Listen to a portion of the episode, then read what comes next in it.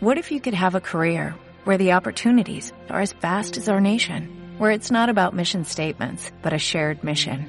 At U.S. Customs and Border Protection, we go beyond to protect more than borders, from ship to shore, air to ground, cities to local communities. CBP agents and officers are keeping people safe.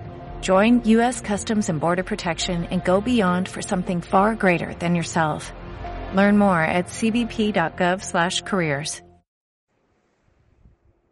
Hola, buenas tardes. Pasan cinco minutos de las cuatro y media de este jueves 9 de julio, así que si os parece, vamos a empezar. Empecemos esta segunda sesión de la Escuela de Verano del Observatorio de la Soledad de Amigos de los Mayores. Lo hacemos recordando las conclusiones de la sesión anterior. Del jueves pasado, 2 de julio, estuvimos con Javier Yanguas y Marcé Pérez Salanova que nos explicaron conceptos muy interesantes que voy a recoger de forma breve para podernos situar en la conversación de esta tarde. Nos explicaron que era muy importante que durante el confinamiento hubo muchas personas que conectaron con su interioridad, que todos en mayor o menor, medida tuvimos una experiencia o experimentamos, mejor dicho, ¿no?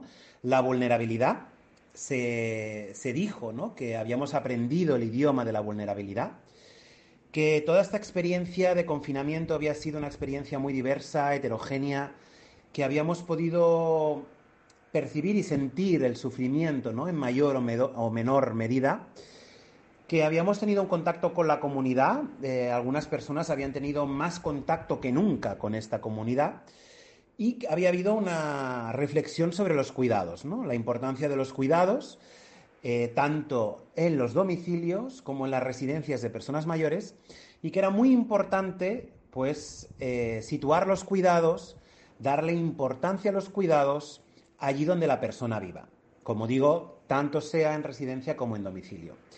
Esta tarde nos acompañan Elisa Sala y Regina Martínez, son dos grandes profesionales con las que tengo la suerte de poder trabajar. Así que voy a darles paso. Eh, moltíssimes gràcies, moltes gràcies, Regina, per la teua feina. Se connecta des de Guardamar del Segura, eh, Alacant, la millor terreta del món. Així que moltes gràcies, Regina. Y Escarricasco Zurrela-Nagatic, Elisa, que quiere decir gracias por tu trabajo en euskera. ¿Qué podría decir sobre Regina Regina y Elisa. Muchísimas cosas. Yo creo que voy a resumir cuatro o cinco conceptos que creo que las dos comparten, ¿no? Son dos personas, dos mujeres muy inteligentes, sensibles, con una visión muy amplia del ámbito de las personas mayores, del ámbito gerontológico. Son dos personas humildes, muy perseverantes y sobre todo también muy luchadoras, ¿no? Luchadoras por el derecho a las personas, eh, el derecho que toda persona tiene y sobre todo el derecho de las personas mayores y de lucha sobre todo también contra el edatismo. Vamos a empezar, si os parece. Eh, bienvenidas Regina, bienvenidas Elisa, bienvenidos y bienvenidas todas las personas que nos estáis escuchando. Y vamos a empezar con la primera pregunta. ¿no? Durante el confinamiento se ha producido, vamos a decir, una oleada, una marea de solidaridad y voluntad de apoyo precisamente hacia las personas mayores. ¿no? Eh, Elisa, Regina, vamos, vamos a empezar contigo, Elisa. ¿Por qué crees, por qué creéis que esto ha ocurrido? ¿no? ¿Creéis que ha habido un antes y un después de la pandemia? ¿Creéis que esta oleada de solidaridad ha llegado para quedarse?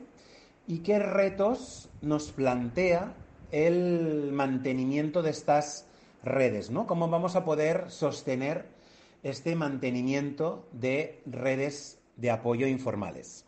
Adelante, Lisa, por favor. Bueno, o sea, para enmarcar un, poquito la cuestión, yo creo que, las sociedades mediterráneas, las sociedades con, unas características, más colectivistas, partimos con algo de ventaja con relación a las sociedades más individualistas, ¿no? Es decir, o sea, yo creo que en nuestra cultura profunda existen valores que están ahí, que son la solidaridad vecinal, la ayuda mutua, la gestión de lo común. Todo esto forma parte de nuestra cultura profunda y, en cierta manera, a pesar de que, en una sociedad de la información del siglo XXI todos estos valores se han visto difuminados, ¿no? Tenemos autores como Sigmund Bauman que nos hablan de que hemos pasado de, de vivir en sociedades con estructuras rígidas una sociedad caracterizada por una modernidad líquida, en, el que, en la que justamente una de las características es la precariedad y la inestabilidad de los vínculos. ¿no? Entonces, en una sociedad de estas características es como si estos valores se hubieran difuminado. De todas maneras, yo soy de las que piensa que es como si permanecieran en, un, en una despensa, ¿no? Y que nuestra experiencia con la acción voluntaria y cuando hacemos proyectos en los barrios y con las comunidades, justamente es eso lo que nos muestra, ¿no? Que cuando aterrizamos en un barrio y activamos esos valores, hacemos algo para activarlos, ¡pum! Enseguida, enseguida se activan y las redes más primarias, las redes de apoyo más primarias, que serían todas estas de las que estamos hablando, pues enseguida se activan para dar apoyo a las personas más vulnerables, ¿no? O sea, un, ejemplo sería, por ejemplo, también cuando, cuando hacemos una charla o, o, hablamos con chavales de 16 años, personas jóvenes, ¿no? Y les manifestamos justamente la idea esta que antiguamente teníamos, ¿no? De a cuántas personas conocéis en vuestra escalera, ¿no? Y cuántas personas mayores hay. Antiguamente todos sabíamos quién vivía en nuestra escalera y hoy en día se les olvida o no tienen esta, esta conciencia tan clara, ¿no? Pero igualmente cuando se lo decimos y les decimos, oye, ¿y por qué no miráis y observáis si vive alguna persona mayor, si tenéis vecinos mayores y les tocáis el timbre y os ofrecéis para echarles un cable, para ir a hacer la compra? Enseguida lo hacen, ¿no? Por lo tanto, yo creo que son unos valores que estaban antes, porque forman parte de nuestra cultura profunda, que han estado siempre y que en este caso, pues la pandemia de la COVID-19 lo que ha hecho es actuar como un catalizador, ¿no? ha sido una necesidad que se ha manifestado en nuestra sociedad y delante de esta necesidad las redes más primarias se han, se han organizado. O sea, hay otros ejemplos, ¿no? En la crisis del 2008 pasó más o menos lo mismo. Y en otras épocas en las que ha habido la necesidad, ha pasado. Por lo tanto, yo diría que son unos valores que están y que siempre han estado y que hay ciertos elementos que los activan, como es una necesidad común, una vulnerabilidad común. ¿sí? Esto en cuanto a la, primera parte de la pregunta, ¿no? En cuanto a si ha llegado para quedarse, opino que depende de muchos factores, ¿no? O sea, por una parte, la disponibilidad de las personas que participan en todas estas redes de apoyo, de, apoyo primarias e informales, pero por otro lado también es muy importante que cada uno de los agentes proveedores de, bienestar juegue su papel.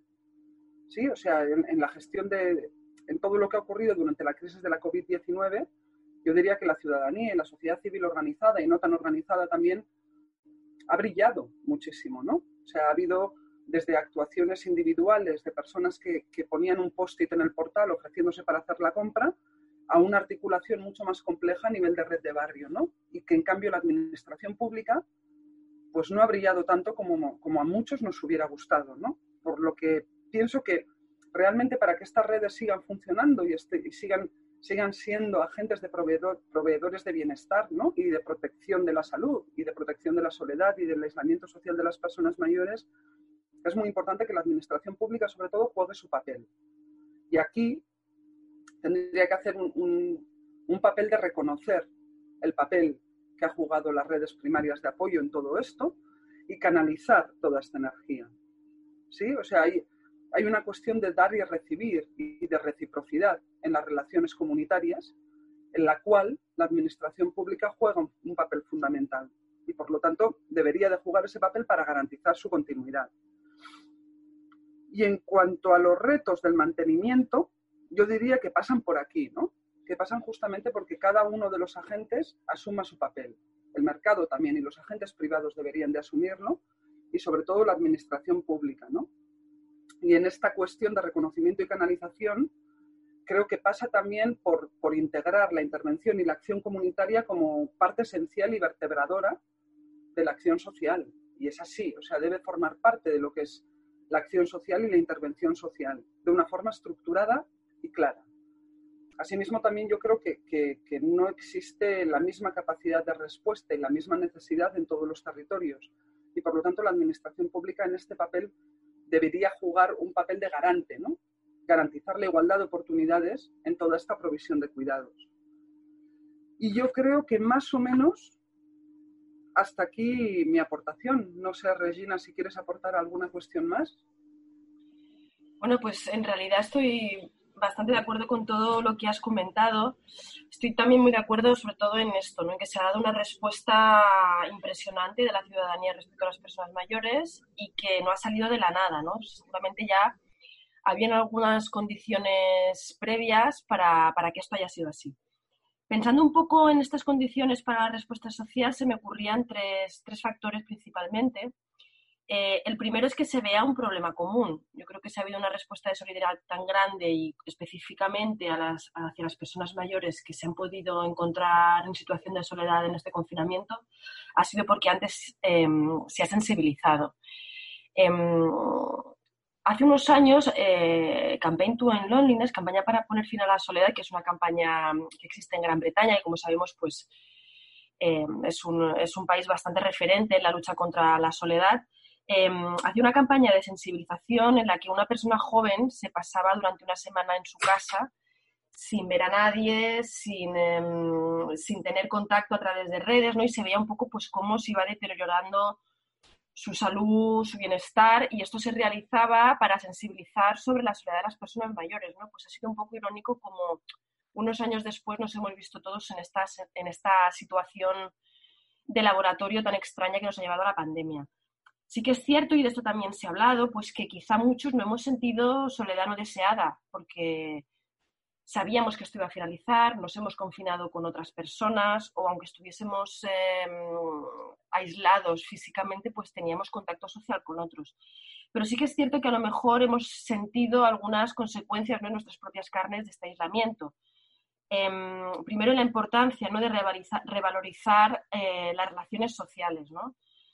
Eh, y también un poco hemos vivido lo desadaptativa que es la soledad, ¿no? Eh, lo, lo, que puede impactar incluso en nuestra salud, ¿no? nerviosismo, falta de concentración, trastornos del sueño, esto lo hemos vivido, lo hemos comentado con personas de nuestro entorno. Y también la, la dificultad para reanudar relaciones, que es de otra de las cosas que, hemos, que le pasa a muchas personas mayores que tienen soledad crónica ¿no? y que después cuesta volver a reconectar. ¿no? Y algunas personas también hemos vivido esto, ¿no? de que los, lo que nos ha costado volver a reconectar. ¿no? Entonces, es verdad que quizás este aislamiento pues, nos puede haber llevado a cierta empatía, pero si miramos un poco en el tiempo, en los tiempos de respuesta, la respuesta se hizo muy rápidamente. Prácticamente al cabo de dos días de, haber iniciado el confinamiento, ya se habían activado muchas redes de solidaridad. ¿no? Por tanto, esto significa que se hizo algo antes, ¿no? Y yo creo que aquí pues tenemos que mirar un poco también a todas las campañas de sensibilización social sobre la cuestión de la soledad, porque eh, se ha convertido en un problema que va más allá ¿no? del caso. Em, y yo creo que aquí es uno de los retos que tenemos que por delante para que continúe esta solidaridad y es continuar sensibilizando. ¿no? Eh, y una de las cosas, después de todo lo que hemos visto, es cómo sensibilizamos sin estigmatizar el envejecimiento y la soledad y cómo movemos a una causa común sin eh, dejar de mostrar la diversidad también. Como segundo factor, aparte de ver que hay un problema común, es importante que nos veamos como agentes de cambio, ¿verdad? Yo creo que aquí eh, la sociedad, la comunidad se ha visto como, se ha identificado como un agente de cambio necesario y como Elisa hablaba, pues más a nivel em, de la cultura mediterránea, también si pensamos un poco en la experiencia histórica de lucha, ¿no? en esta memoria de, más, combativa, asociativa de la sociedad en la que vivimos, que tiene mucho que ver, ¿no? porque es lo que nos mueve hacia los otros. Em, yo creo que también aquí hay una, una, experiencia previa en crear grupos de apoyo. ¿no? Hubo muchas personas pues, que ya habían participado anteriormente en grupos de apoyo mutuos después de la crisis ah, económica de 2008 en eh, organizarse en plazas, es decir, hay una memoria asociativa, una memoria de transformación que ha hecho que se active esta parte cerebral ¿no? del córtex o donde esté que comentaba Elisa, que, me parece una, metáfora pues realmente muy bonita, pero también se activa algo orgánico, ¿no? Mucha gente pues que ya estaba conectada antes, ¿no? Eh, creo que esta respuesta desde, desde los vecindarios pues ha sido efectiva por, sobre todo por la proximidad. La proximidad se ha visto y se habla ¿no? desde la intervención comunitaria eh, como un tema clave y ha sido una piedra angular para que sean eh, efectivas estas respuestas solidarias. La proximidad física, en primer lugar, porque cuando hace unos años, quizá desde el movimiento antiglobalización, ¿no? que ya en los 90 inició su recorrido, se hablaba de piensa localmente, actúa, piensa globalmente, actúa localmente, seguramente no pensábamos que algo pudiese ser tan tan local y tan tan centrado en un metro cuadrado como puede ser un balcón, un rellano o la escalera. Entonces ha habido una respuesta, una capacidad de respuesta y de territorialización de la solidaridad pues bestial. Em, y después proximidad temporal. ¿no? A veces las organizaciones, sean del tercer sector, sean de la administración, cuestan de mover porque hay grandes engranajes de procedimientos, grandes engranajes humanos Em, y aquí ¿no? La, respuesta era muy, inmediata, también gracias a, las nuevas tecnologías, donde había una brecha para las personas mayores, pero para, otra, para algunas personas mayores, pero para, para la organización en los vecindarios también han sido herramientas muy, muy útiles. Y después la proximidad humana, el saberse conectado, el saber que hoy quizá pues me subes la compra, pero si mañana necesito otra cosa, ya tengo a alguien al, que conozco en mi barrio, ¿no? Y seguramente vas a estar ahí, ¿no?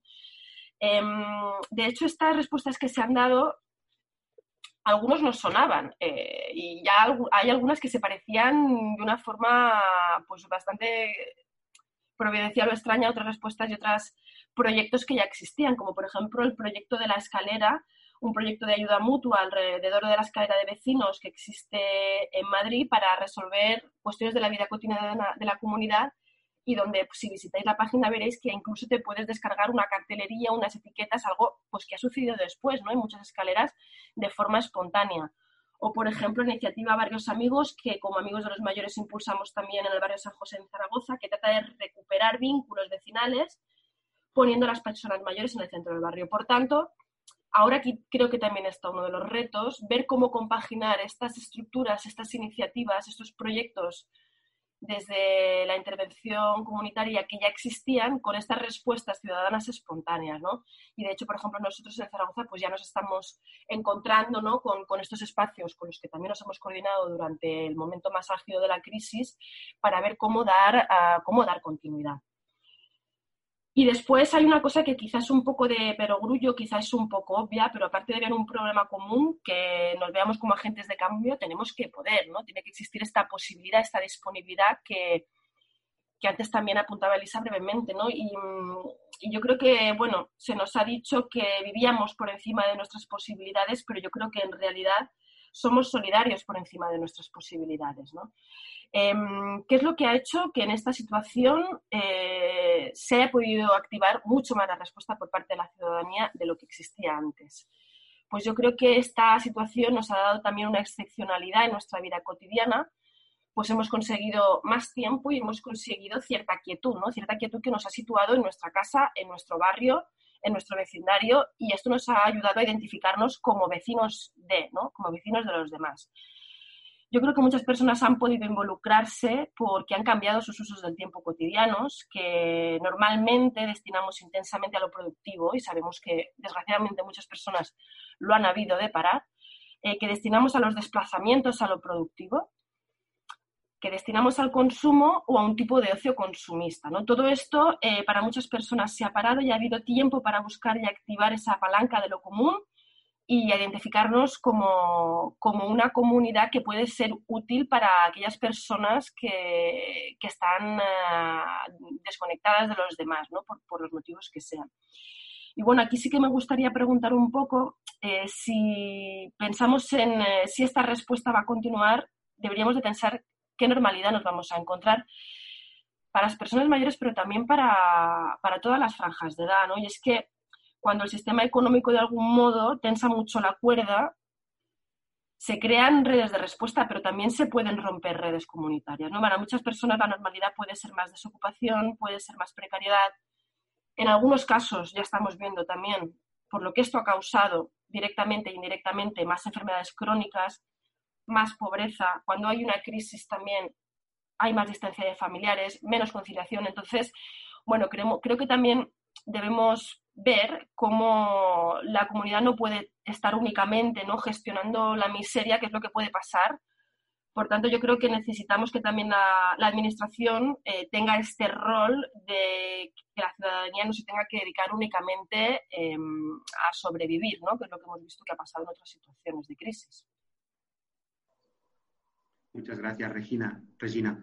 Em, voy a hacer un voy a recoger algunos aspectos que han, que han ah, comentado Elisa y Regina para poder continuar con el segundo bloque, si os parece bien. Creo que han dicho cosas eh, súper interesantes.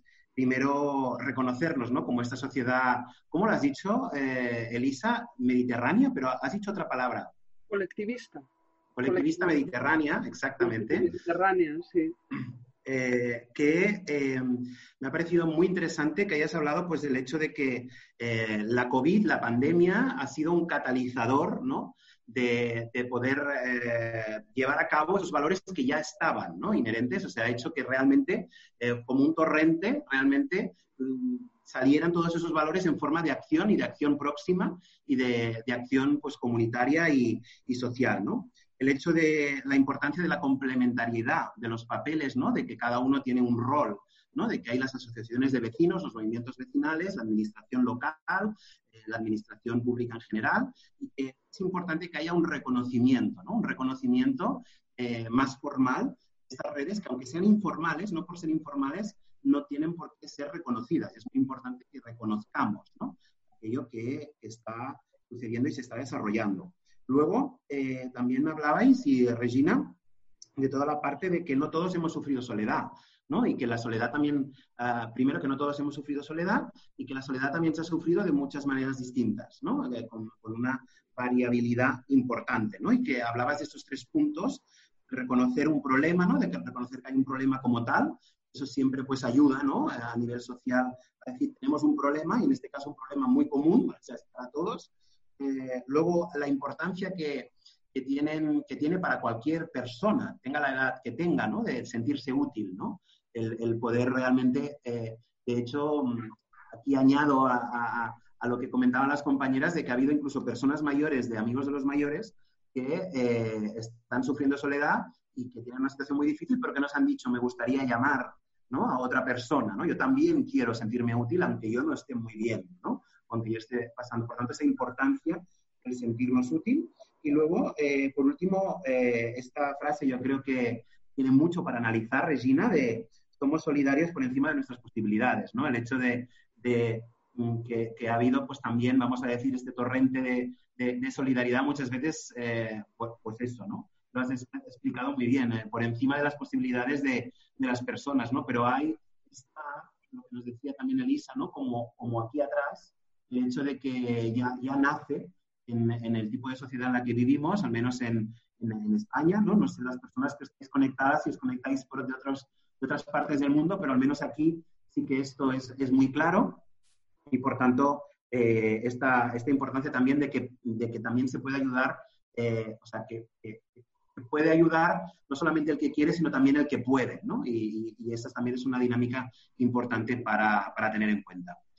Dicho esto, eh, sí que ahora pondríamos más el foco, si os parece, en lo que es eh, las personas mayores, ¿no? Ahora voy a ver estáis hablando. Vale, nos están haciendo alguna pregunta y ahora voy, os lanzo la pregunta, compañeras, y voy a leer al chat, ¿de acuerdo? Eh, con la parte de, em, como digo, las personas mayores. Las personas mayores han estado en el foco mediático, político público durante estos meses, ¿no? Eh, habéis vivido, hemos vivido como organización también eh, y hemos generado muchos debates, ¿no? También internos sobre situaciones y decisiones edadistas que se han llevado a cabo y se han, eh, que han em, producido ¿no? situaciones de discriminación hacia las personas mayores que han redundado en bueno, la vulneración de derechos que, que se ha vivido. ¿no? Eh, sobre este tema, que es un tema que, bueno, pues se está hablando mucho, que es un tema que es verdad que es muy amplio, es complejo, pero sí nos gustaría, creo, a, todas las personas que nos están viendo, pues saber vuestra opinión, ¿no? Como personas eh, expertas en el ámbito gerontológico y que estáis en el día a día en el Observatorio de la Soledad, ¿cómo, cómo habéis visto esto, ¿no? ¿Cómo, cómo, ¿Qué elementos destacáis, ¿no? Y empezaríamos, en este caso, por ti, Regina, por favor.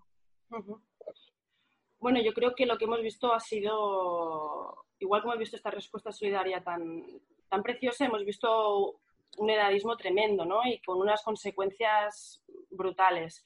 De hecho, existen muchos tipos de edadismo, ¿vale? Cuando edadismo hablamos de esta discriminación por cuestión de edad, donde hay unos estereotipos generalmente negativos que homogeneizan a todas las personas mayores, ¿no?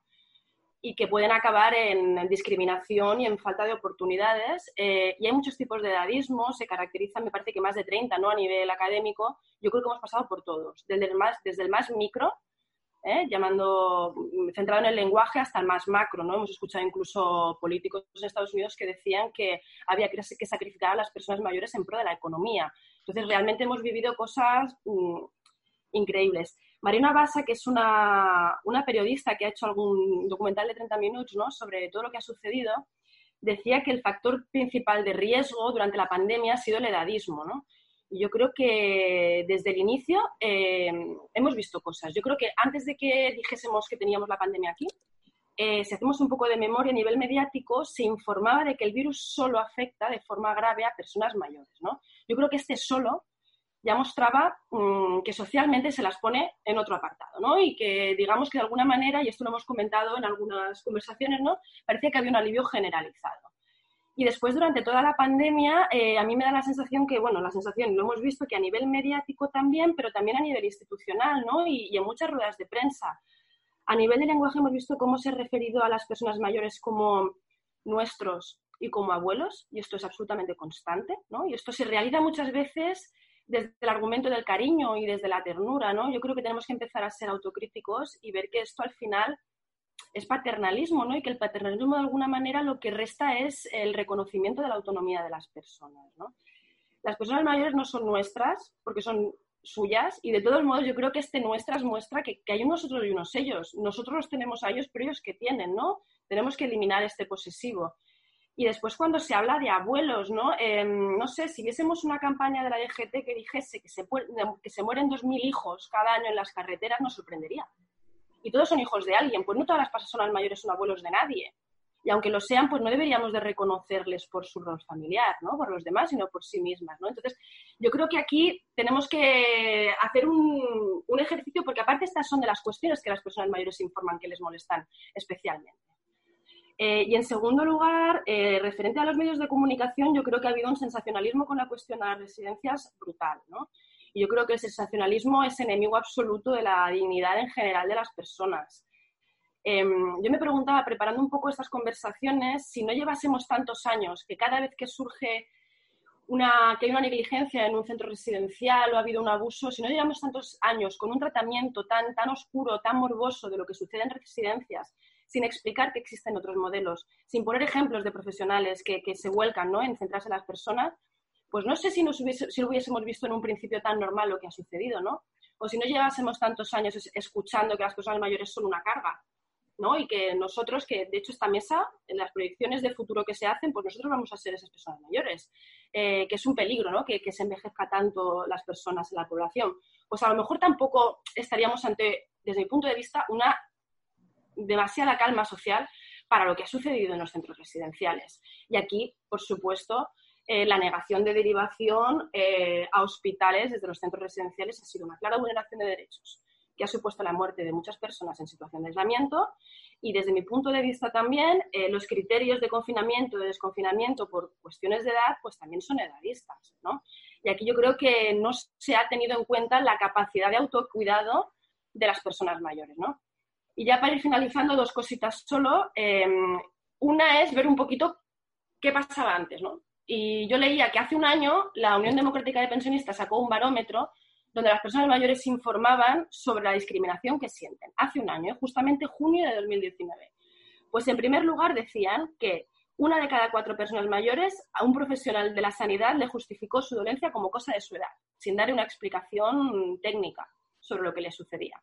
Pero es que si vamos a los mayores de los mayores, a partir de los 75 años, las personas mayores informaban que la principal discriminación era negarle un tratamiento médico a causa de su edad sin tener en cuenta sus condiciones físicas.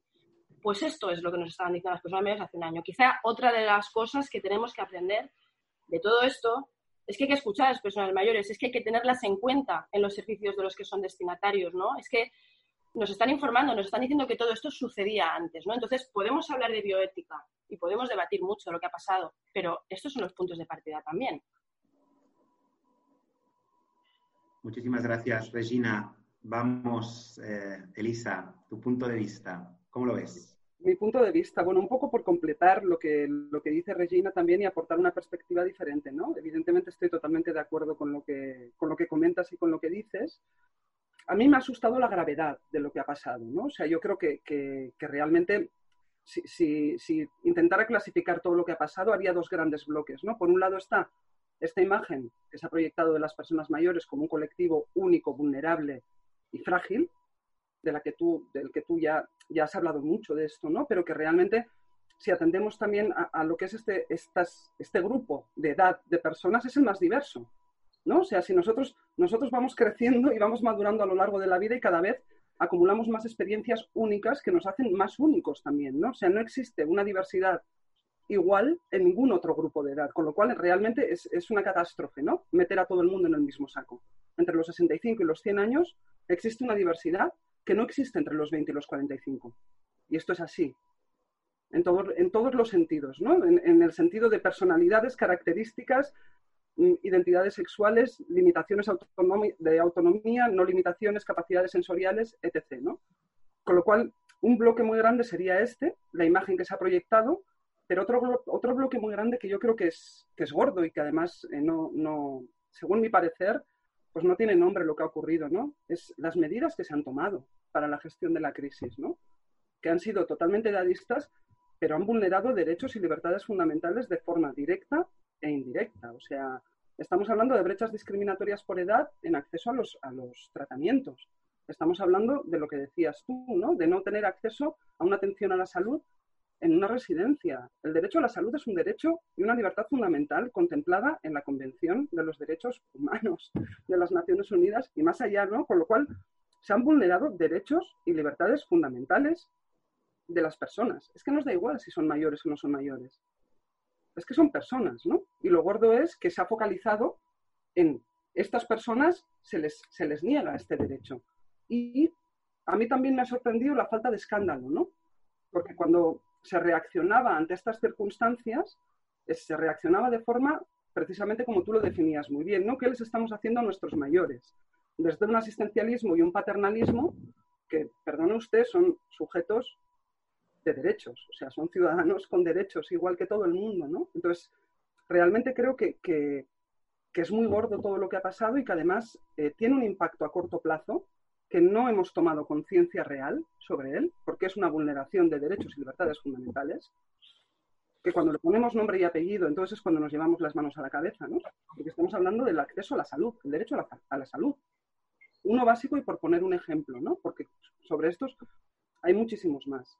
Y esto tiene un impacto a corto plazo, pero tiene un impacto también a medio largo plazo. O sea, todo lo que ha ocurrido, toda la imagen que se ha proyectado, todo lo que se ha dicho y lo mal que se ha gestionado es una puerta abierta al miedo, al estrés postraumático y a un montón de factores más de vulnerabilidad que tendremos que tener muy en cuenta en un futuro próximo.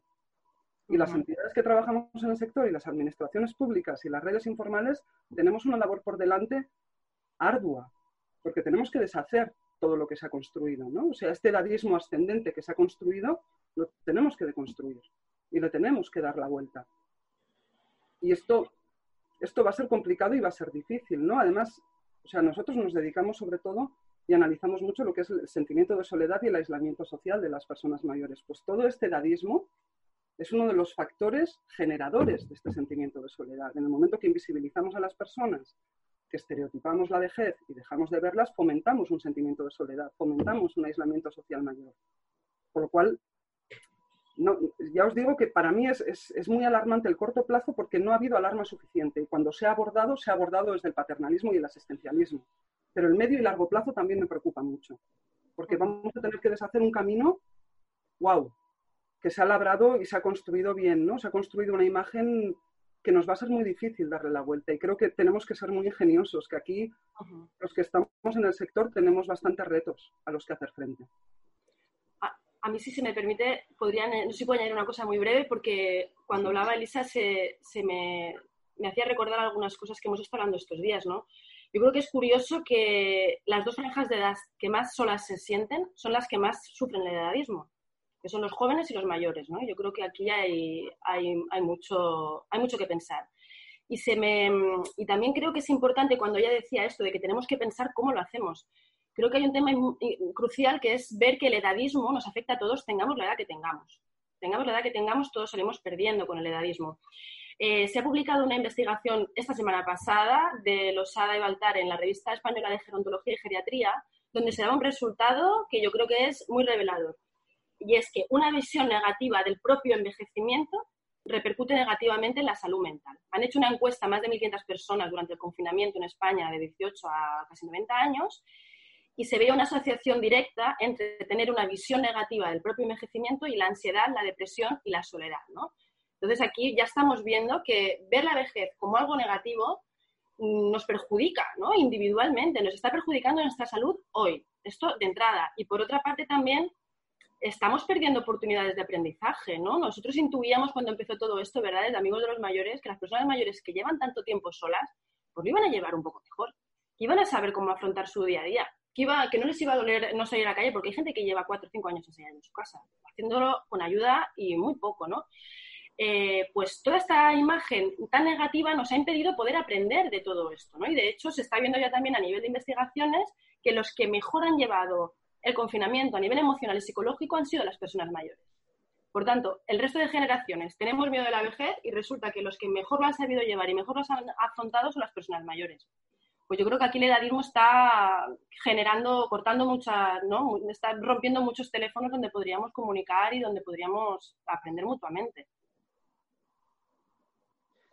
Súper interesante, Regina. Comentaros para todos que son las 5 y 9, vamos, vamos bien. Tenemos aquí un marcador que me parece interesante, que siguen las mismas personas conectadas del principio, por tanto, gracias por seguir. Son 47 personas que estáis aquí con nosotros. También os he dicho al principio que son dos personas, dos mujeres muy inteligentes, así que voy a intentar resumir en un minuto todo lo que han dicho, que han dicho muchas cosas y muy completas. Iríamos al tercer y último bloque de esta conversación, ¿vale? Ah, hablaban de la importancia, pues, de, la imagen colectiva que tenemos de, las personas mayores eh, cuando utilizamos palabras como eh, solo afecta, esta pandemia solo afecta a las personas mayores, cuando hablamos de nuestros mayores, todo el sensacionalismo que se ha vivido y que ya venía, ¿no? De, toda esta este imaginario colectivo de que pasan cosas negativas en las residencias y que por tanto no la gente no se sorprende tanto de que pasen cosas tan negativas. Em, el tema de que también comentabais de que hay, eh, probablemente cuando, hablamos de personas mayores, que estaríamos hablando de personas mayores de 65 años, en, estas, en esta franja de, edades sería probablemente eh, la franja en la que hay mayor diversidad a lo largo de todo, de todo el ciclo vital, ¿no? que claramente las dos, eh, pues nos habéis explicado que que efectivamente se han vulnerado derechos fundamentales. Esto ha quedado clarísimo. Y el reto eh, que, nos, eh, que tenemos como sociedad y especialmente eh, las personas o las, las organizaciones que estamos cerca de las personas y tratamos desde el ámbito social, pues tanto a corto plazo como a medio y largo plazo, ¿no? Los grandes retos que, que tenemos, ¿no? Hay una frase también, Regina, hoy te estoy sacando muchos frases titulares, que es que todos salimos perdiendo con el edadismo. ¿no? Yo creo que esta frase también eh, nos debería hacer reflexionar, porque tengamos, la edad que tengamos, todos salimos perdiendo con el edadismo. Así que muchísimas gracias. Iríamos a la tercera y última parte, la que mm, vosotras estáis muy acostumbradas, ¿no? como profesionales del sector, a que haya eh, una confusión generalizada con eh, los conceptos de soledad o aislamiento, ¿no? Es decir, se emplean estos conceptos pues de, de la misma manera, ¿no? Eh, por tanto, también me gustaría que pudierais apuntar claras diferencias entre lo que es aislamiento y lo que es soledad. y por tanto, em, esto ha estado en la esfera pública. De hecho, mis amigos de los mayores puedo decir que hemos tenido más repercusión pública mediática que nunca en estos meses y por tanto es algo que, es, de interés, que, cada vez eh, se habla más, ¿no? Ya, ya veníamos afortunadamente de una época en la que se iba hablando poquito a poco cada vez más de soledad, toda la pandemia lo que ha hecho ha sido dispararlo, ¿no? ¿cómo, cómo, ¿Qué retos nos plantea este contexto? ¿Cómo lo veis? Está lloviendo sobre mojado, pero a la vez que podemos em, ver como oportunidades también, ¿no? De, esta, de, esta, esta situación que estamos viviendo y como decías también, Elisa, ¿no? de este medio y este corto y largo plazo, qué retos tenemos. ¿no? Por tanto, empezamos contigo, Elisa, esta pregunta, por favor.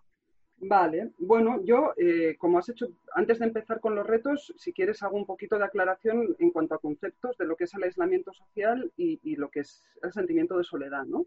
Y antes de empezar con eso, me gustaría hacer una aclaración también. Se ha hablado de aislamiento social, pero era un aislamiento físico, en realidad, ¿no? Lo que nos han obligado a hacer es a confinarnos en nuestras casas.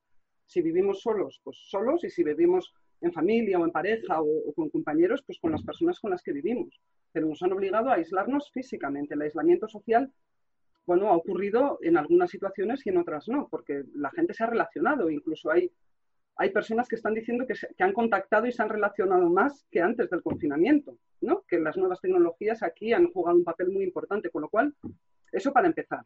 Hablamos de aislamiento físico y esto es lo que hemos vivido aquí.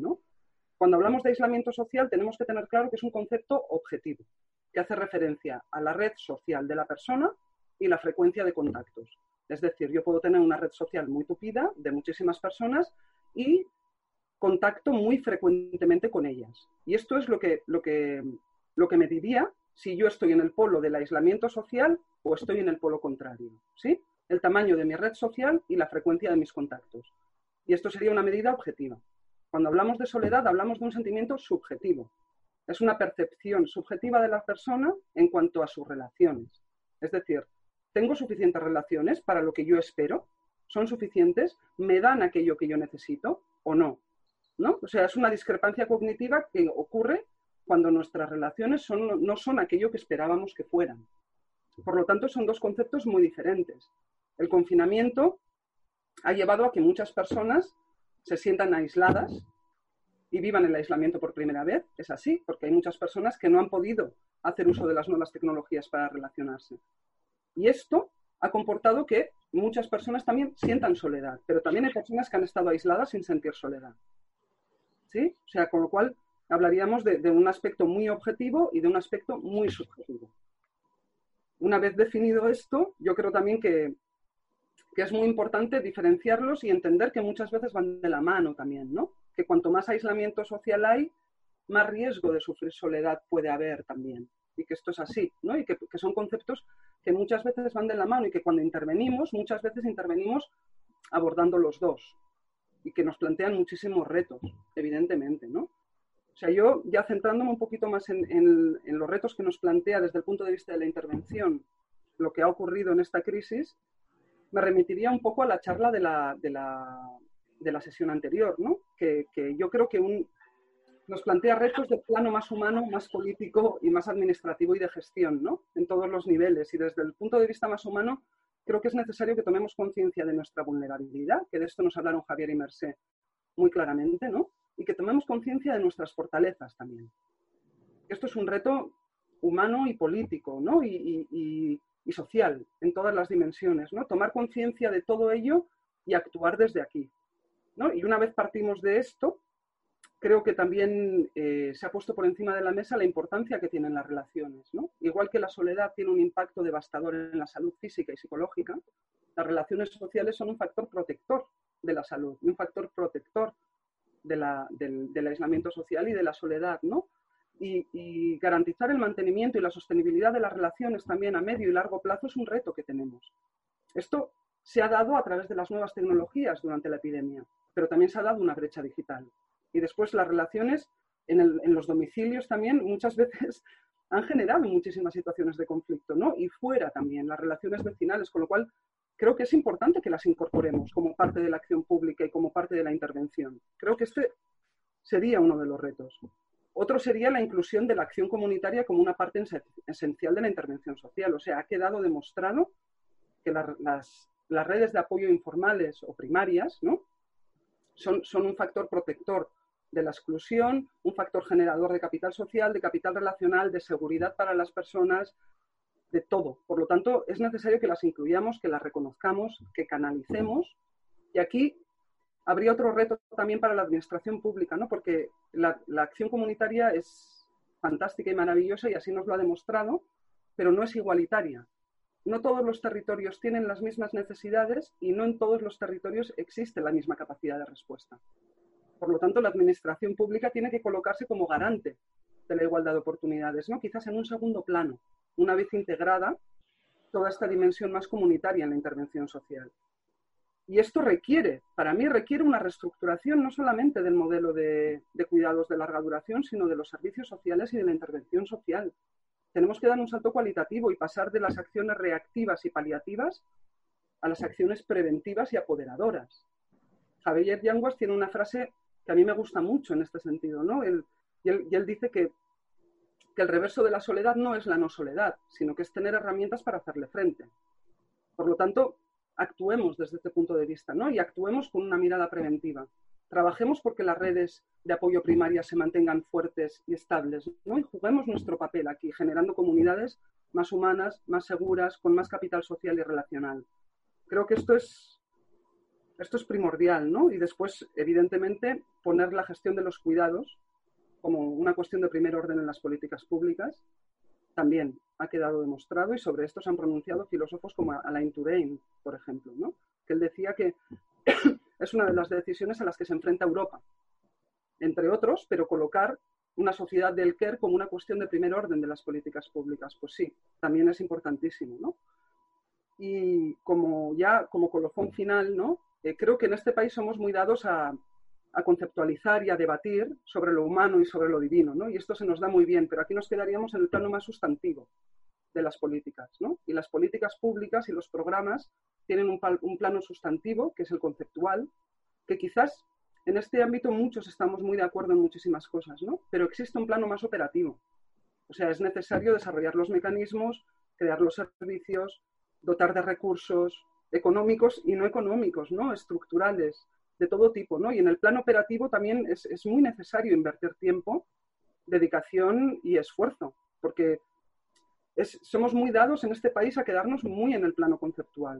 O sea, si hablamos de leyes, por ejemplo, yo siempre digo, el marco normativo que existe es maravilloso si se cumpliera, ¿no? Pero ¿dónde están los mecanismos para que realmente se cumplan? Pues no existen. Y aquí yo creo que tenemos no un reto, sino unos cuantos. Gracias, Elisa. Regina. Pues sí, sí, sí que tenemos un montón, la verdad. Em, yo para complementar un poco, hacerlo o, comentar algunas cosas desde, desde, quizá desde otro punto de vista ¿no? de, la cuestión y a lo mejor bajando algunas a, a un tema más operativo, como, como, decía Elisa, pues un poco qué hacemos en clave del ciclo de la intervención, en clave de los tempos y si me da tiempo en clave de valores, si no, no.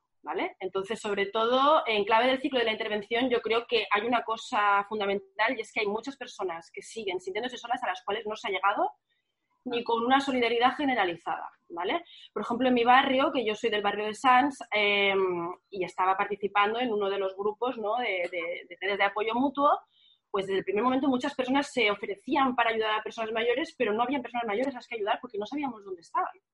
¿De acuerdo? Entonces, aquí de entrada hay una cuestión de brecha digital, pero hay una cuestión de que la soledad y el aislamiento, pues es una barrera gigante, ¿no? Entonces, hay que seguir em, detectando y decía un estudio de la Caixa el año pasado que la soledad se reconoce como un problema, pero el problema es que luego muchas personas se informan de que no conocen a personas mayores. Entonces, aquí la detección sigue siendo clave. Después, eh, desde mi punto de vista, se ha hablado mucho del tema de la atención centrada en la persona, de la personalización de los servicios, ¿verdad? Cuando se está repensando el modelo de cuidados. Yo creo que también tenemos un reto en las intervenciones eh, en soledad sobre cómo enlazar y cómo dar con el recurso más adecuado para las personas, ¿no? Porque esto lo hemos hablado nosotros a veces, ¿no? Que a veces las personas llegan a las entidades de una forma un poco fortuita, porque alguien le dice, porque alguien le, ¿no? Desde un servicio se deriva, pero quizá tenemos que ver cómo podemos hacerlo, cómo nos podemos coordinar, cuál es la pieza, cuál es el espacio, para que las personas lleguen a aquellos, aquellos recursos que prefieren y que necesitan y que también tengan un papel activo ¿no? en, reconstruir ese camino hacia la reconexión. ¿no? Y después a nivel del ciclo de la intervención, intervención propiamente dicha, ¿no? Y creo que aquí, viendo un poquito lo que va a pasar socialmente y más allá del grupo de personas mayores, y lo hemos estudiado en el observatorio, ¿no? En otra, la primera publicación que realizamos, eh, sobre soledad a lo largo del ciclo vital, como el RAM, veíamos que hay determinadas eh, circunstancias ligadas a nuestra sociedad y a nuestra cultura, a cada franja de edad, que pueden generar soledad. Y es que nos estamos, estamos viendo que algunas van a suceder más, como es el desempleo, como es la inmigración, como es que me tenga que ir de mi barrio porque no puedo pagar el alquiler y me tenga que ir mucho más lejos y yo no puedo estar en contacto con mi familia porque no conozco a nadie de mi barrio o de mi comunidad. Como, por ejemplo, que hayan trabajos mucho más precarios y haya menos conciliación, esto afecta altamente la soledad de infantes y adolescentes. Por tanto, no digo que tengamos que repensar las entidades, pero quizás sí relacionarnos más y trabajar más intersectorialmente porque seguramente la lucha contra la soledad tiene que ser un poco transgeneracional, ¿no? porque la soledad se va a dar de forma generalizada. Y después únicamente en clave de tempos, de forma inmediata, una cuestión, y son los rebrotes y los reconfinamientos que ya se están dando.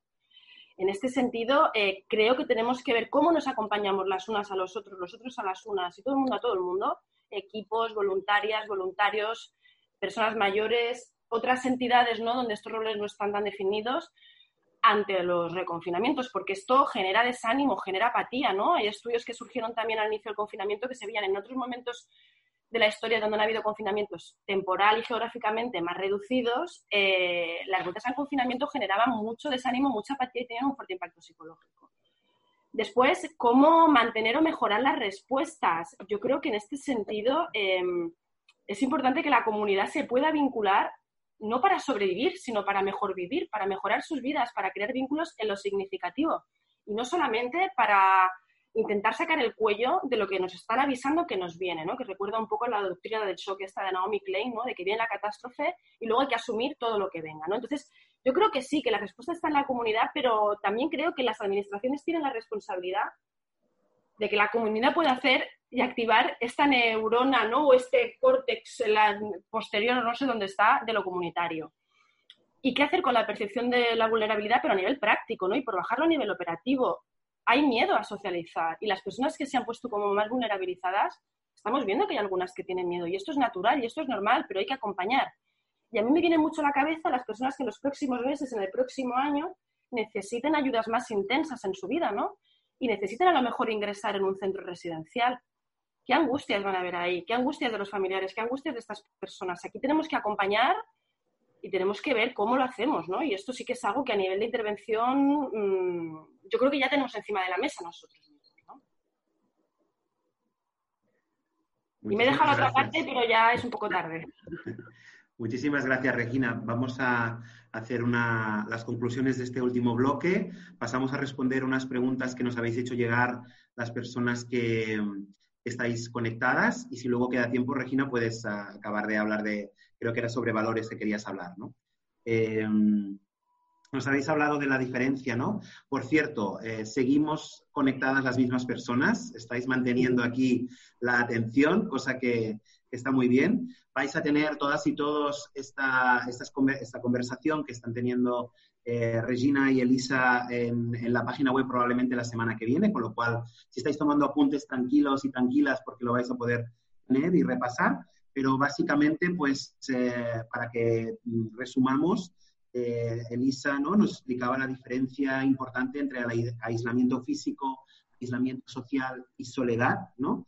me ha gustado mucho, Elisa, cuando has hablado de que hemos de tomar o hemos tomado conciencia de nuestra vulnerabilidad en esta experiencia y tal, pero que también es importante que tomemos conciencia sobre nuestras fortalezas. Yo creo que eso no se añade, ¿no? Nos quedamos con la primera parte de la vulnerabilidad y hace falta también esta parte de fortalezas.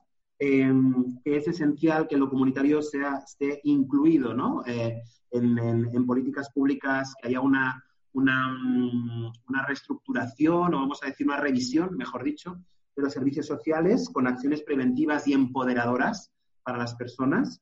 me ha encantado el que hayas, em, hayáis eh, vuelto a poner esta frase ¿no? tan, tan, tan clara, ¿no? de que lo contrario de la soledad no es la no soledad, sino de dotar a las personas de herramientas para hacerle frente. ¿no? Esto que nos, dice Javier Yanguas y creo que es tan pertinente que lo hayáis dicho. ¿no? Y luego, pues sobre esta operatividad que también nos, nos hablaba Regina, ¿no? La importancia de la detección, ¿no? Estas situaciones paradójicas que seguro que eh, ella se ha encontrado eh, como persona, pero seguro que a lo mejor personas que estáis esta tarde también os habéis encontrado de muchas ganas de ayudar, pero ¿dónde están?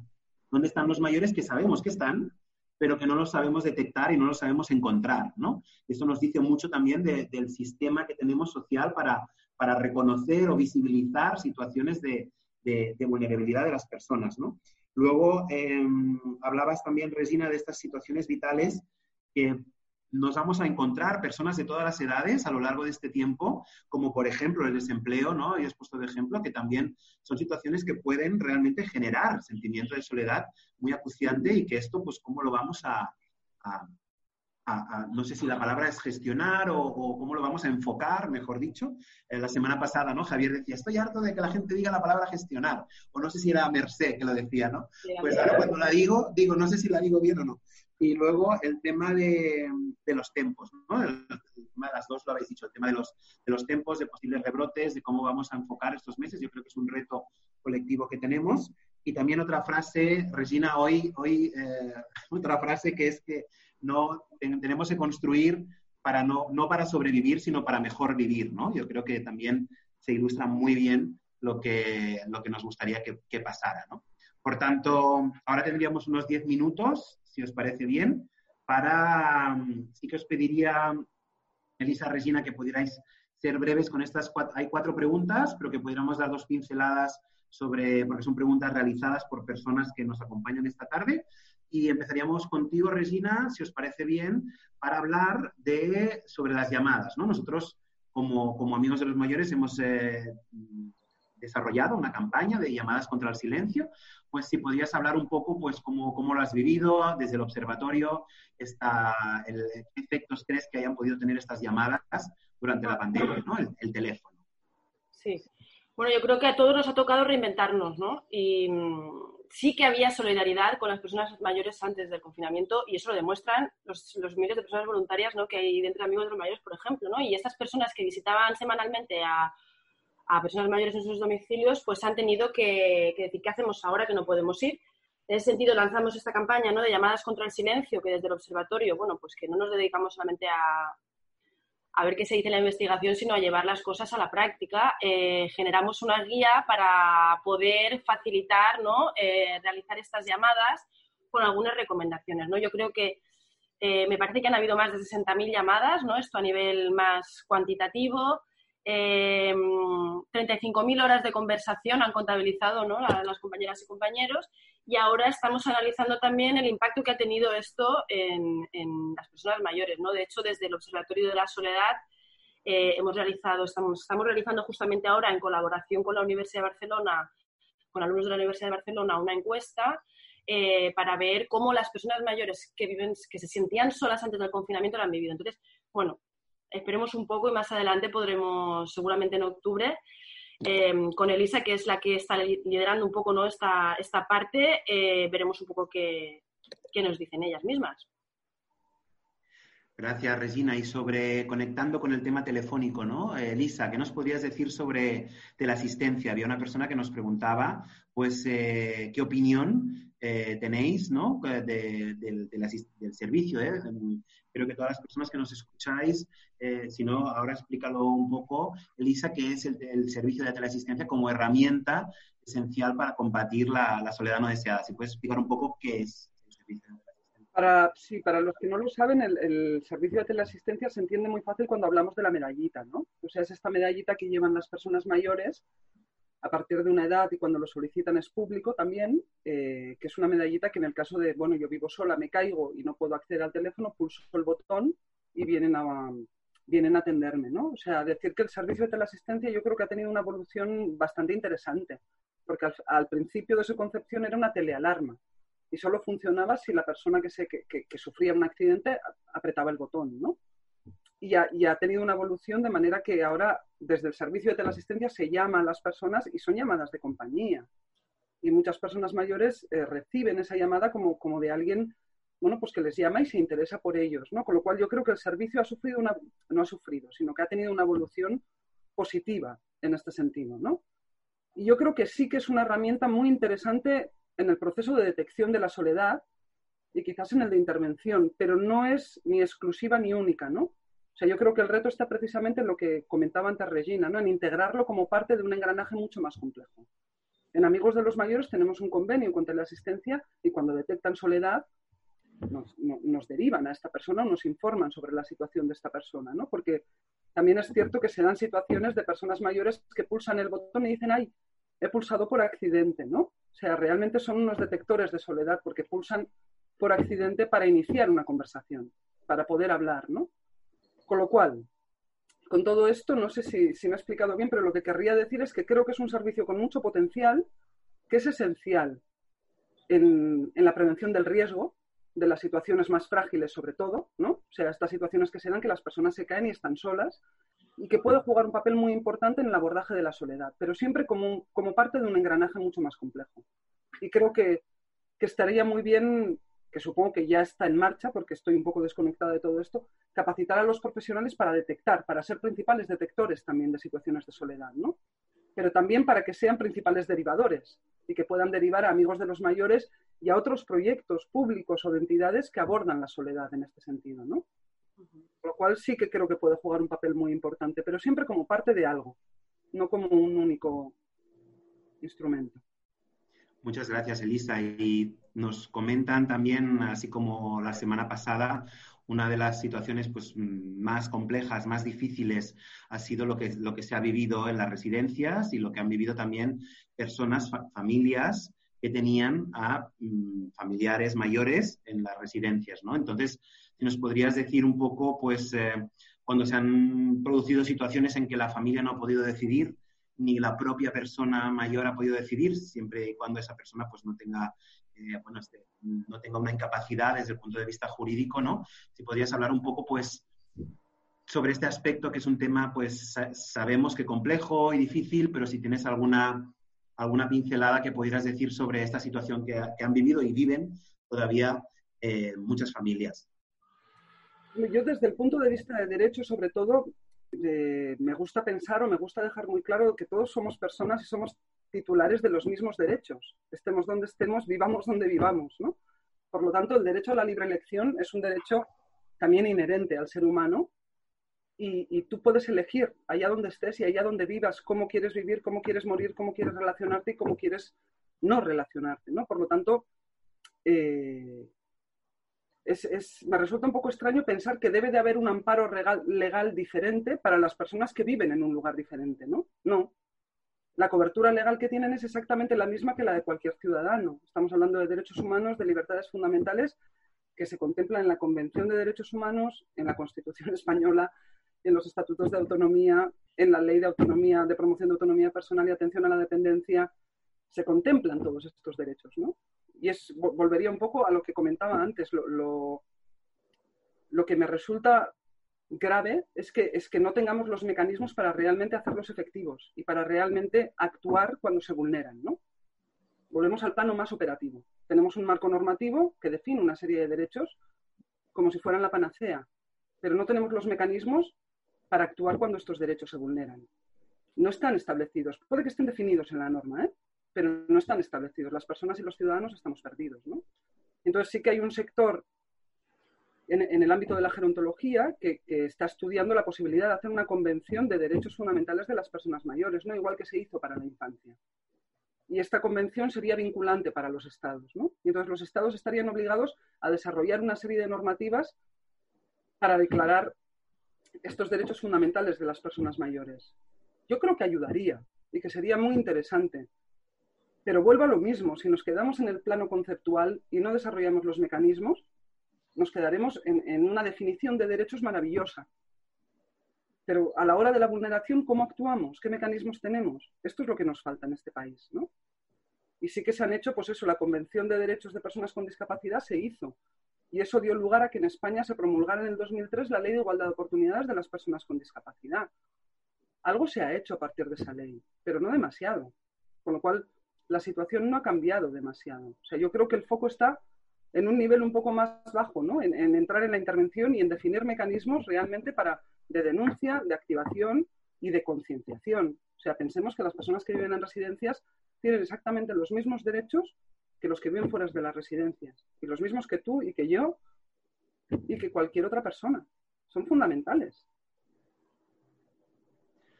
Muchas gracias, Elisa. Ahora sí, ya vamos a ir terminando esta conversación. Si alguien tiene alguna pregunta que quiera hacer ahora, pues la puede poner en el chat, pero vamos a ir realizando las, últimas preguntas. cuando hablamos también de esta situación vivida, pues como, como, todos y todas sabéis, pues ha habido mm, miles de personas que han perdido su vida, que han fallecido y personas que, bueno, pues han superado el COVID personas que, por ejemplo, nos decía una persona que está conectada que, en, eh, pues que desgraciadamente ha fallecido su madre por, por, el COVID, pero que su padre, pues con 75 años, tiene que no solo superar ese duelo y esa situación tan, tan difícil y tan traumática, suponemos, ¿no? Sino mm, que, como, como veis, en este caso, Regina, pues que, una persona que ha, que ha, pasado por eso, ¿no? Un señor de 75 años que ha, mm, ha fallecido su, su, esposa, pues de qué manera se podría regenerar pues su vida, de qué manera podríamos ayudar ¿no? a que esta persona pues eh, bien restablezca, no sé cómo decirlo, eh, continúe con, con, su vida. Bueno, pues primero mandarles nuestro abrazo y nuestro cariño, porque creo que ha sido una de las cosas más duras, ¿no? Perder a personas durante esta situación y los que hemos perdido a personas sabemos lo importante que ha sido estar con los demás y tener a nuestros seres queridos cerca. Y esto no ha sido posible para mucha gente, ¿no? Entonces esto es, es, ha sido, yo creo que de lo más duro, que es dejar de vivir eh, sin poder estar con los que te han acompañado durante la vida, ¿no?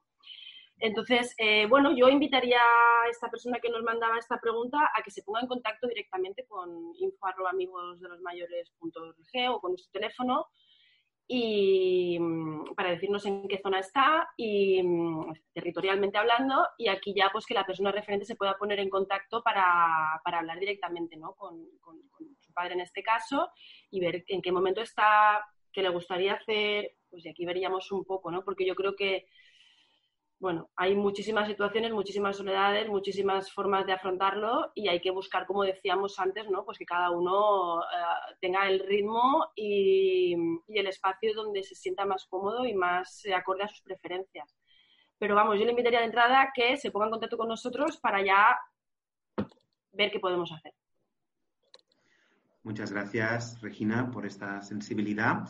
Nos comentaba eh, una persona que está conectada que sobre eh, el 15M, ¿os acordáis? Esto fue en el 2011, estamos hablando de hace ya, parece que fue ayer, ¿no? Pero estamos hablando de hace nueve años y todo lo que, lo que vino después del, 15M, ¿no? Todas las personas, eh, supongo que recordáis, ¿no? Toda esta, toda esta, mm, estas redes que se tejieron, ¿no? Desde, desde la sociedad, que luego han, ido evolucionando, nos, eh, nos, comentan por el chat si creéis que esta reactivación que antes hablabas, ¿no, Elisa? Por ejemplo, de que este resorte de ¡pam! enseguida desde el minuto cero, eh, si creéis que el 15M y el hecho de que ya hubieran, eh, se hubiera organizado durante tantos años, esto ha ayudado a que, haya salido tan, tan rápido, a lo mejor esta, estas redes informales, cualquiera de las dos podéis, intervenir.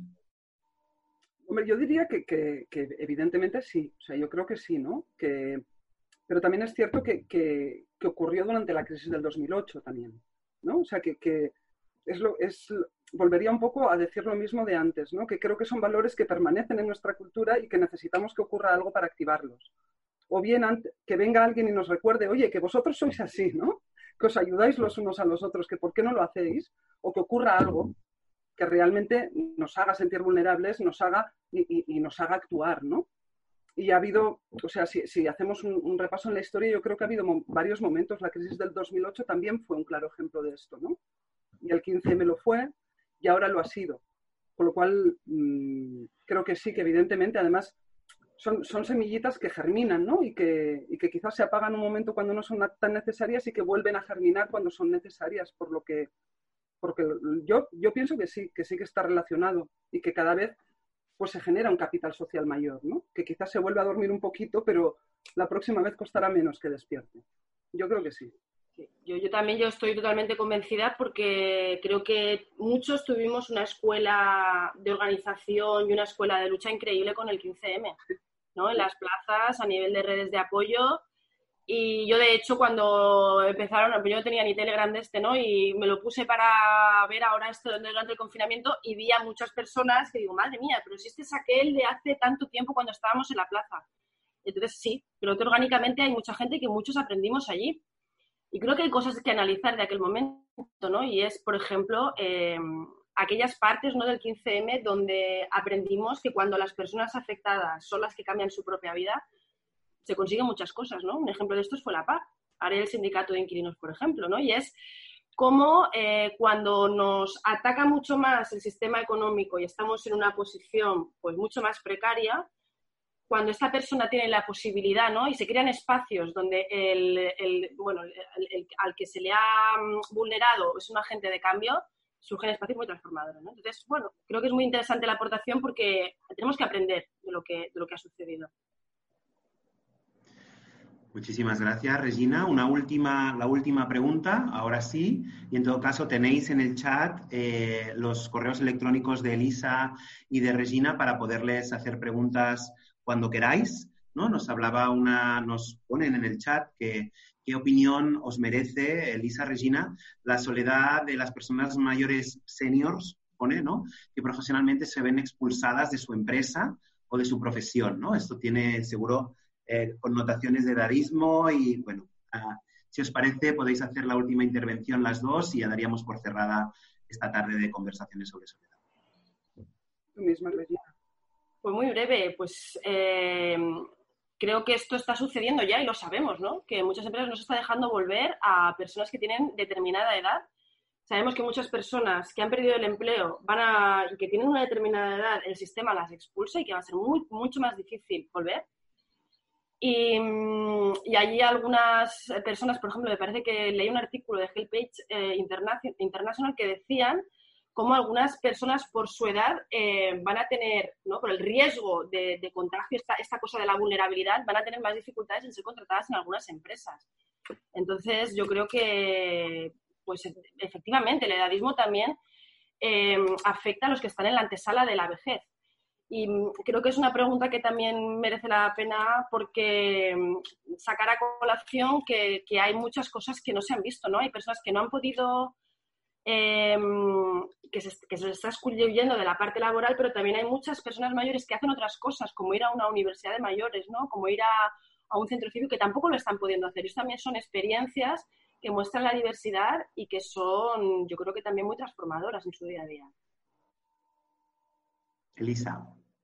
Yo es que poco, poco más que añadir, ¿no? O sea, más allá del edadismo también entraría en que son, son vulneración de derechos, ¿no? El derecho al trabajo es un derecho fundamental, también es una libertad fundamental.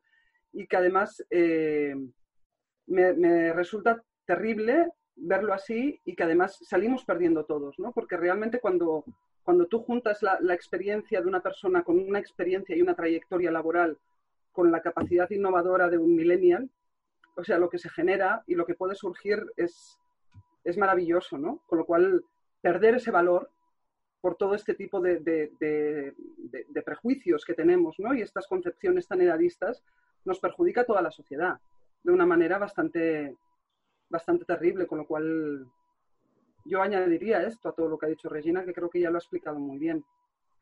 Gracias, Elisa. De hecho, aprovecho para decir, ya es lo último, que tanto Regina como Elisa han participado en dos grandes debates de un festival de cine que tenéis la opción de poder visitar, todas las personas que nos estáis escuchando y viendo esta tarde, que se denomina La Gran Pantalla, es un festival de cine de personas mayores, es el Festival de Cinema de Personas Mayores de, Barcelona, pero que en, este año se ha hecho en versión digital y por tanto os podéis conectar desde cualquier parte del mundo. Eh, si vais a, a www.lagranpantalla.com, ¿me ayudáis? ¿Es .com o ayudarme? Porque ahora cosas del directo. Eh, en todo caso, lo, pues lo ponemos ahora en el chat, ¿de acuerdo? Y eh, allá podréis ver eh, dos debates también donde han participado, como digo, elisa.com, sí, lagranpantalla.com. Ahí han participado tanto Elisa como Regina, lo podréis ver hasta el día 17 de julio. Y de hecho ayer participaba en un cineforum y había una actriz que tiene 64 años y, y hablaba precisamente de eso, ¿no? Que con 64 años y como mujer de 64 años tenía muy pocas posibilidades de tener papeles y decía que durante el confinamiento pues se había sentido en plenitud y había escrito cuatro obras de teatro, ¿no? Eh, que por qué, por el hecho de ser mujer mayor, pues eh, tiene tantas pocas posibilidades cuando ella se sentía más plena que nunca, ¿no? Con esta reflexión haremos eh, más pinceladas para, próximos, próximas conversaciones, que seguro que habrá más. Eh, felicitaros, Regina, Elisa, por esta conversación tan interesante. Estáis viendo, podréis ver en el chat las felicitaciones. Siempre es un, un honor, un placer escucharos. Gracias por vuestra sensibilidad, por toda la amplia mirada que habéis, eh, que habéis compartido con todos y con todas. Gracias a todas las personas que nos habéis acompañado. Eh, seguimos con 45, o sea que hemos seguido hasta el final, final, final. hemos extendido 10 minutos más, pero yo creo que estaréis de acuerdo que ha valido mucho la pena. Y os deseamos pues que podáis venir siempre que, queráis y podáis la semana que viene, el día 16, jueves a las 4 y media, para dar por cerrada el ciclo de conversaciones sobre soledad con Laura Coy y Sacramento Pinazo. También va a ser muy interesante. Y si no es posible, pues desearos un buen verano que os cuidéis, ¿no? La importancia del, autocuidado y que tanto Regina como Elisa como yo mismo pues estamos a vuestra disposición para, para cualquier cosa que queráis. No sé si queréis decir adiós, compañeras. Muchas gracias. Hasta la próxima. Gracias, buenas tardes. Buenas tardes. ¿Te preocupas por tu familia? Entonces, ¿por qué darles solo huevos ordinarios cuando pueden disfrutar de lo mejor? Eggland's Best, los únicos huevos con ese delicioso sabor fresco de granja, además de la mejor nutrición, como 6 veces más vitamina D, 10 veces más vitamina E y 25% menos de grasa saturada que los huevos regulares, además de muchos otros nutrientes importantes. Así que, dales los mejores huevos. Eggland's Best, mejor sabor, mejor nutrición, mejores huevos.